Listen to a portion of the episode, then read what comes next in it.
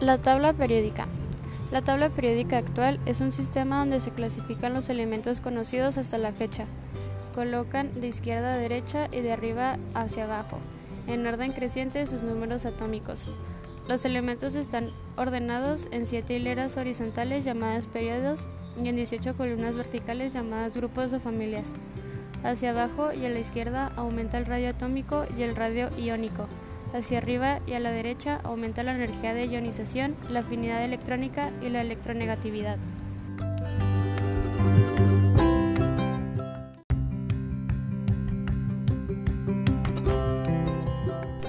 Como dije anteriormente, existen 18 grupos. Grupo 1, conformado por los metales alcalinos. Grupo 2, metales alcalinoterreos. Grupo 3, familia del escandio. Grupo 4, familia del titanio. Grupo 5, familia del vanadio. Grupo 6, familia del cromo.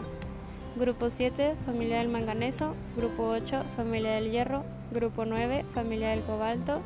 Grupo 10, familia del níquel. Grupo 11, familia del cobre. Grupo 12, familia del zinc.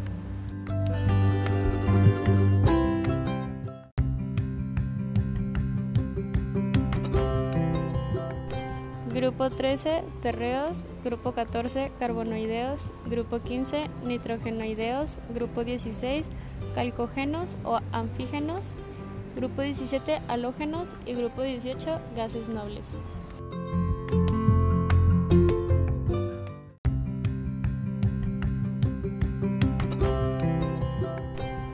La tabla periódica se puede también dividir en bloques de acuerdo a la secuencia en la que se llenan las capas de electrones de los elementos. Cada bloque se denomina según el orbital en el que en teoría reside el último electrón, S, P, D y F.